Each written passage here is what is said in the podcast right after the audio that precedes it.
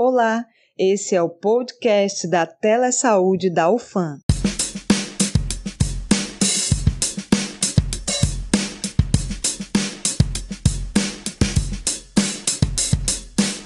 Olá, ouvintes! Hoje vamos falar de um assunto que interessa a todos nós e diz respeito ao combate à pandemia da Covid-19, as vacinas no Brasil.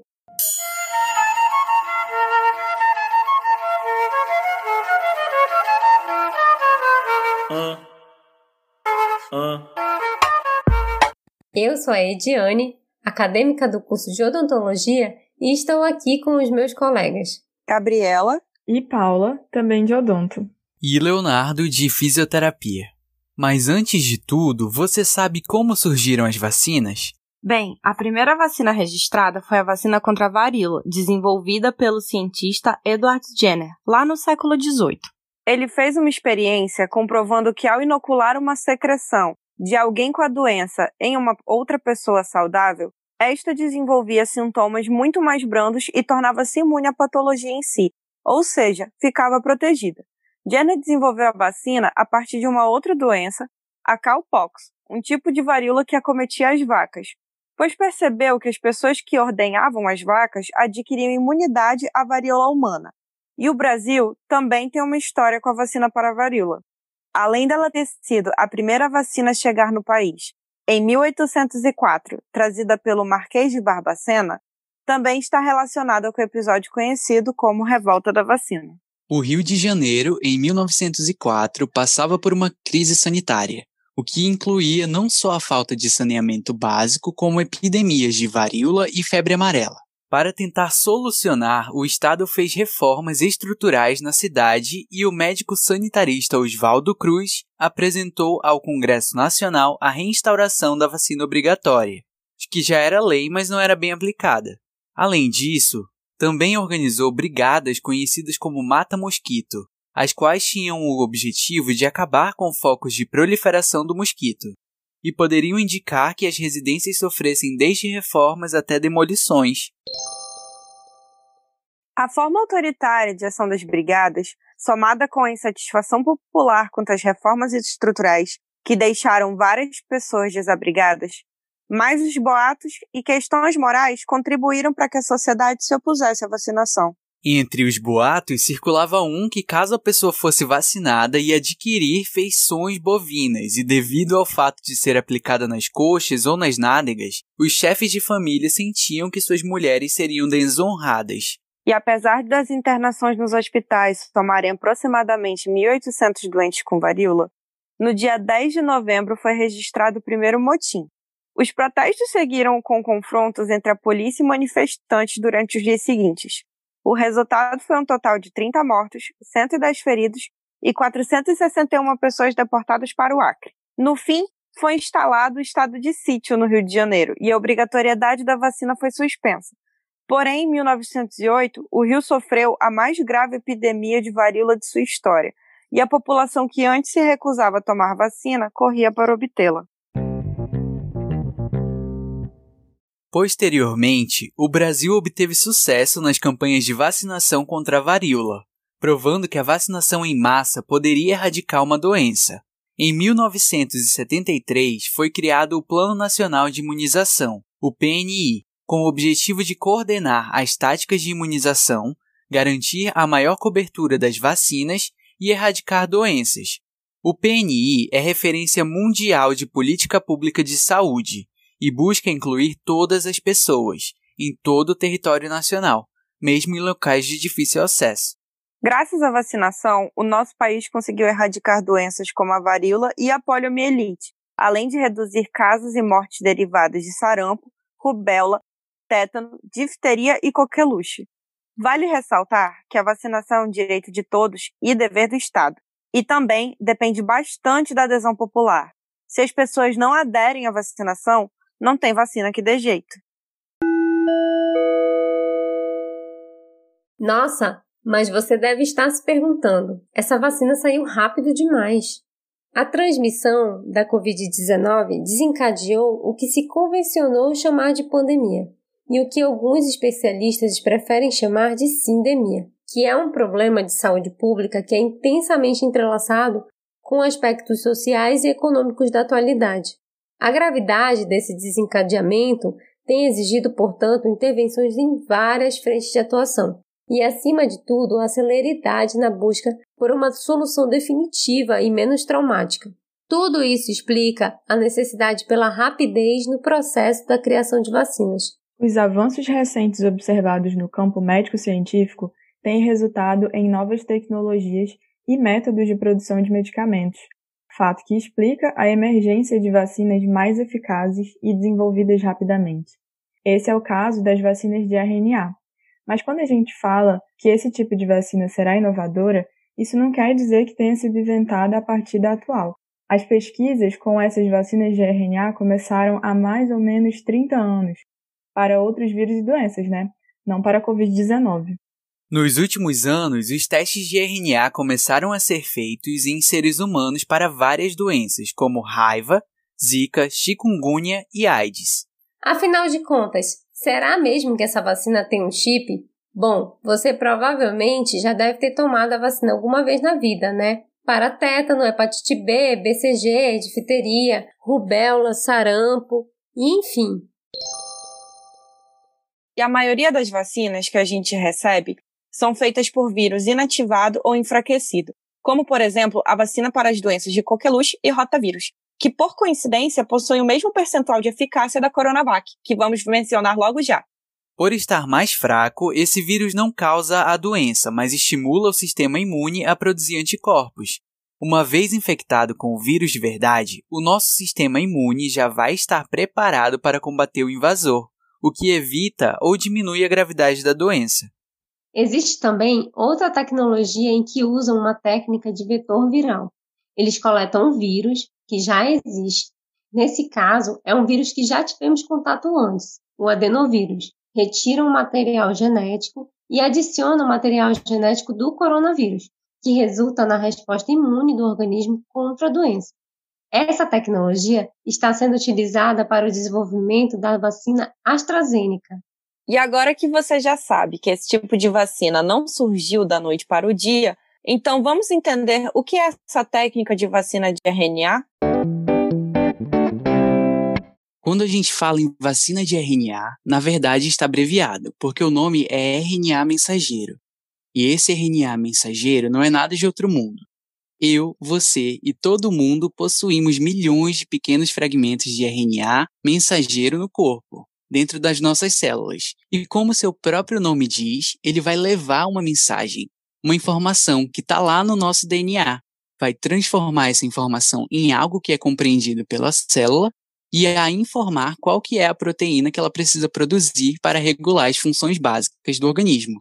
Essa vacina da Covid-19 nada mais é que um pedaço de RNA mensageiro produzido em laboratório, que vai levar a informação para que as nossas células passem a produzir aquela proteína spike do coronavírus, que é responsável pela entrada do vírus na célula. Então, quando a gente recebe essa vacina, esse fragmento de RNA entra nas nossas células, fazendo-a reproduzir diversas proteínas spike do vírus. Vejam só, só vai reproduzir a proteína da superfície do vírus e nada mais.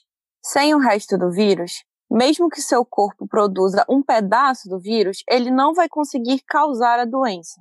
Após produzir essa proteína spike, o nosso sistema imune vai reconhecer essa proteína como um invasor que precisa ser eliminado e vai montar uma resposta contra ela, produzindo anticorpos. E o que acontece com o coronavírus se entrar em contato com o organismo que já tem anticorpos? Os anticorpos vão cercar o vírus e impedir que eles entrem na célula, o que evita o desenvolvimento da doença. Percebam que o objetivo dessas vacinas de RNA é o mesmo das vacinas convencionais: estimular e ensinar o nosso sistema imune para quando a gente for infectado, o organismo vai saber como agir para combater o vírus. A grande novidade aqui é que esse tipo de vacina vai dar instruções para as nossas células produzirem uma proteína que está presente na superfície do vírus. Sendo assim, como o nosso corpo vai fazer essa produção, isso poupa um bom tempo para a vacina ficar pronta. Muita gente está com medo dessas vacinas de RNA modificarem o nosso DNA. Será que isso é possível? O DNA, que é o nosso material genético, nada mais é que um código que fornece as informações que definem nossas características físicas. É esse código que determina o que faz eu ter o cabelo preto, a Paula cabelos ruivos e o Léo ter os olhos castanhos. E uma molécula tão importante como o nosso DNA não fica dando sopa por aí fica muito bem guardada e protegida dentro do núcleo de cada célula do nosso corpo. O RNA mensageiro da vacina não consegue entrar no núcleo da nossa célula, onde fica nosso DNA. Então ela não tem contato com o DNA e não tem a menor possibilidade de interferir no nosso material genético. Isso porque todo o processo de leitura desse RNA mensageiro acontece no citoplasma das células, fora do núcleo. Além disso, depois que o RNA mensageiro cumpre sua função, quer entregar essa mensagem, ele é degradado bem rápido pela nossa célula, ou seja, ele desaparece muito rápido.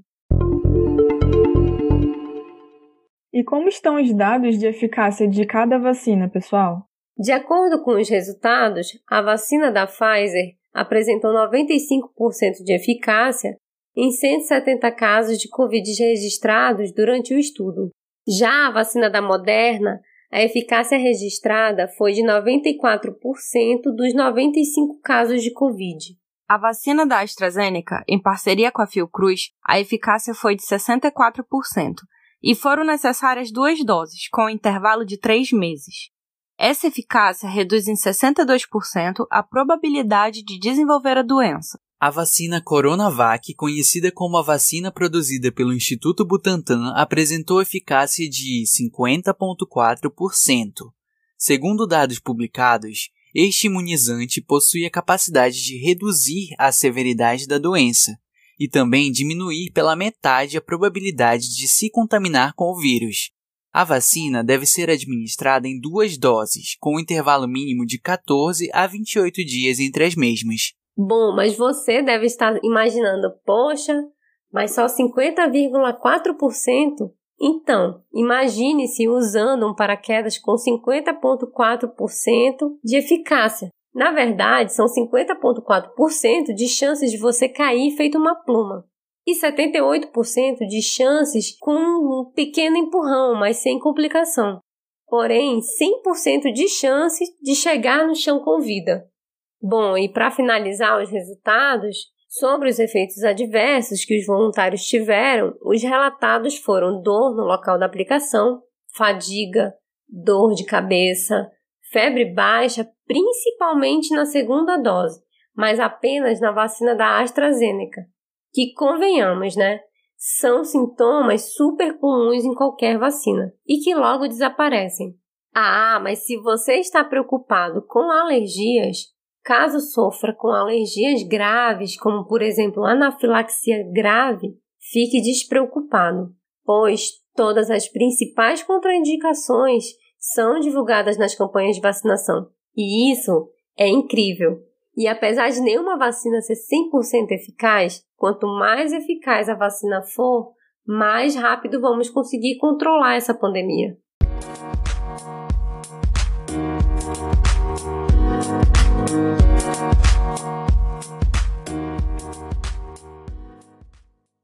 Bom, ouvintes, durante essa semana nós deixamos uma caixa de perguntas em aberto lá no Instagram da Telesaúde e queríamos saber quais eram as suas principais dúvidas sobre as vacinas. A primeira pergunta que chegou foi a seguinte: Quantas doses devo tomar? Depois de quanto tempo vem a segunda dose? Só a primeira dose não confere imunidade. É necessário que quem tomou a primeira tome sim a segunda, os efeitos só surgem a partir das duas doses da vacina. A vacina poderá ter a segunda dose adiada? O Instituto Butantan confirmou nesta quinta-feira, dia 21, que a eficácia da Coronavac não é garantida se os pacientes adiarem a aplicação da segunda dose da vacina. Agora, Paula, temos aqui quais são os grupos prioritários. Bom, Léo, Conforme o Ministério da Saúde, os primeiros a receber as vacinas são os profissionais de saúde da linha de frente do combate à Covid-19, idosos com mais de 60 anos que vivem em instituições de longa permanência, pessoas a partir de 18 anos de idade com deficiência que vivem em residências inclusivas e indígenas que vivem em terras indígenas.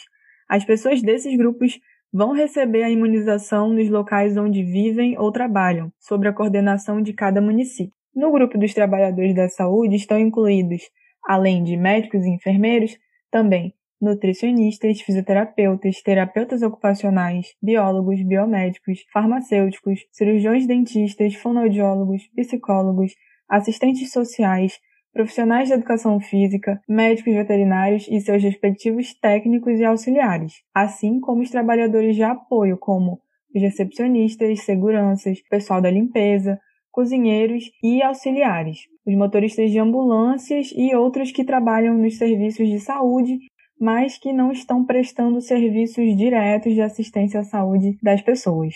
É necessário comprovar a vacina contra a Covid em admissões de emprego ou em matrículas institucionais de educação? Bom, a checagem do cartão de vacinação é algo muito comum em escolas e creches. A criança só pode fazer a matrícula se apresentar o cartão de vacinação atualizado isso acontece também no meio acadêmico, no caso de disciplinas que exigem contato direto dos alunos com os pacientes. No caso da vacina contra a Covid, futuramente algumas empresas poderão sim exigir a comprovação da imunização contra a Covid-19, dependendo da legislação de cada estado e município em questão. Devo me certificar de levar minha carteira de vacina para viajar para outros estados ou países? É interessante lembrar a obrigatoriedade que já existe da certificação internacional de vacinação para quem pretende viajar, assim como o passaporte e o visto, o documento de certificação internacional de vacinação ou profilaxia, o CIVP, é essencial, visto que alguns países exigem o documento para entrada em seu território. E principalmente na pandemia em que vivemos, com o bloqueio do trânsito de brasileiros para outros países devido à nova variante, será imprescindível a certificação da vacina em situações de viagens. Pacientes com lupus podem tomar a vacina? Ótima pergunta, Gabi. Atenção aqui. A Sociedade Brasileira de Reumatologia recomenda que a vacinação em pacientes com doenças autoimunes como o lúpus eritematoso e a esclerose múltipla, por exemplo, ocorra somente quando a doença estiver estável, em remissão ou ainda com baixo grau de imunossupressão. Essa preocupação é necessária, já que esses pacientes fazem uso de medicamentos que deprimem o sistema imunológico. Depois de tomar a vacina, eu posso parar de usar máscara? Até então, não. Ainda faltam muitos meses para que todos sejam vacinados contra a Covid-19. E mesmo quem já recebeu o imunizante, ainda pode continuar sendo um agente transmissor da doença. Depois da vacina, ainda precisamos ter cautela, pois os cuidados básicos de higiene, como a lavagem das mãos, o uso do álcool em gel e da máscara, serão comportamentos imprescindíveis a serem seguidos como forma de prevenção contra a Covid-19. A pandemia não estará resolvida até que o último cidadão do mundo tenha sido vacinado. Posso tomar algum medicamento após ser vacinada? Olha, Diane, não há nenhum problema de interação medicamentosa entre a vacina e outros medicamentos. Inclusive, no caso de reações adversas comuns após a vacina, como febre, dor de cabeça, inchaço ou vermelhidão local, pode-se fazer o uso de medicamentos do tipo antitérmicos e analgésicos, claro que com indicação médica sem problema algum.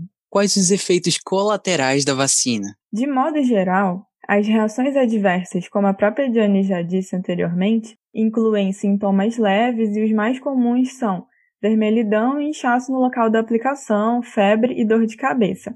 Essas reações normais são geralmente suaves e diminuem após alguns dias e nos mostram, na verdade, que a vacina é eficaz, pois ela estimula o sistema imunológico e o organismo produz anticorpos contra uma infecção simulada pela vacinação. E o principal, a vacina te impede de desenvolver a forma grave da doença. Também perguntaram: se tenho um familiar de risco, posso tomar a vacina antes, junto com meu familiar? Olha, Léo, infelizmente não. A vacinação deverá ser feita de acordo com o plano de imunização estadual. Portanto, se seu familiar está no grupo de risco, ele deverá receber a dose prioritariamente e você aguardará a vacinação conforme o grupo em que se encaixa. Existe faixa etária para a vacina? Existe sim. Como as vacinas foram testadas apenas em adultos, ainda não se sabe do seu efeito em menores de 18 anos. O Instituto Butantan afirmou que a vacinação em crianças e lactantes ainda está em análise, pois esses grupos não participaram do estudo clínico. Quem não pode tomar a vacina? Alguns grupos não poderão receber a vacina ainda nesse primeiro momento por falta de estudos conclusivos, como eu já disse. E nesses grupos estão incluídos gestantes, mulheres que acabaram de dar à luz, puérperas, crianças e pessoas com alergias severas. Tive Covid, posso tomar a vacina? Ótima pergunta, Diane. Em geral, como no caso de outras vacinas, diante de doenças agudas, febris, moderadas ou graves, é recomendável o adiamento da vacinação até que o quadro seja resolvido. Então, se você está doente, a recomendação é que a vacinação seja feita apenas após o desaparecimento dos sintomas, para evitar confusão com outros diagnósticos diferenciais.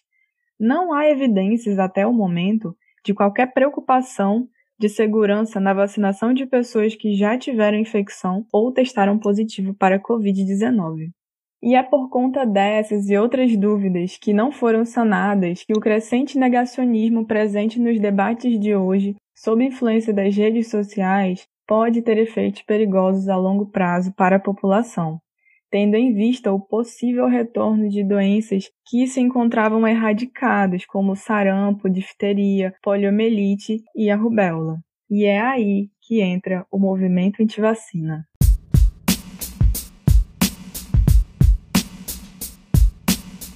Uma das correntes mais disseminadas sobre esse período foi o do movimento antivacina, formado por grupos em que acreditam que a imunização pela própria doença seja mais eficaz do que a vacina, visto por eles como um meio sintético. Porém, esse argumento é totalmente refutável, já que antes de mais nada, as pessoas que tomam a vacina protegem a si e aqueles que, por problemas de saúde ou outras condições, não podem mesmo se vacinar. Isso chama-se proteção social, e ela só é garantida quando há uma cobertura vacinal mínima do público-alvo, popularmente conhecido como imunidade de rebanho. Portanto, deve-se entender a vacina como um comprometimento de responsabilidade social com outras vidas. Em analogia, num pensamento anti-vacina, contaríamos com a sorte de uma imunidade natural, e aí é que tá. Essa sorte já nos custou a morte de mais de 2 milhões de infectados pela Covid. Então, pessoal, vocês viram que tomar vacina não é nem um bicho de sete cabeças com chip 5G e muito menos algo que foi desenvolvido assim em um piscar de olhos. Vale lembrar que estamos enfrentando essa pandemia há cerca de um ano, mas mesmo assim sabemos que levou anos para se desenvolverem as últimas vacinas. E não é porque justo agora que possuímos mais informações vamos fechar os olhos para a ciência e acreditar em tais conspirações. A ciência nos manteve livres, por assim dizer, de certas doenças que poderiam dizimar ou que já dizimaram milhares de vidas. Vamos dizer sim para a vacinação, sim para a vida e lembrar como conseguimos superar mais um desafio causado por nós mesmos.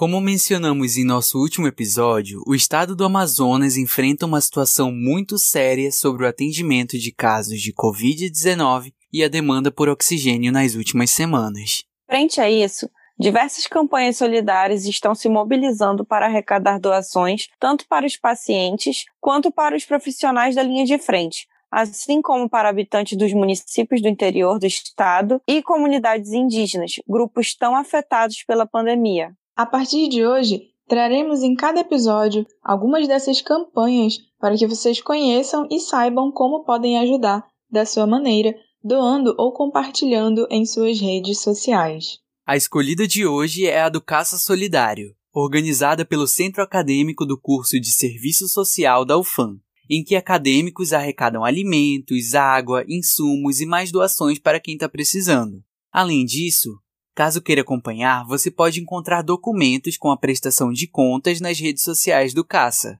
É só procurar por arroba caça, no Instagram para mais informações. Agora, para fecharmos nossa conversa de hoje, aí vai um alerta importante para todos nós. Mesmo quando vacinados, devemos continuar seguindo as medidas sanitárias para prevenir a transmissão do coronavírus. Ou seja, não é porque você foi vacinado que já deve parar de usar a máscara, lavar as mãos e usar o álcool em gel.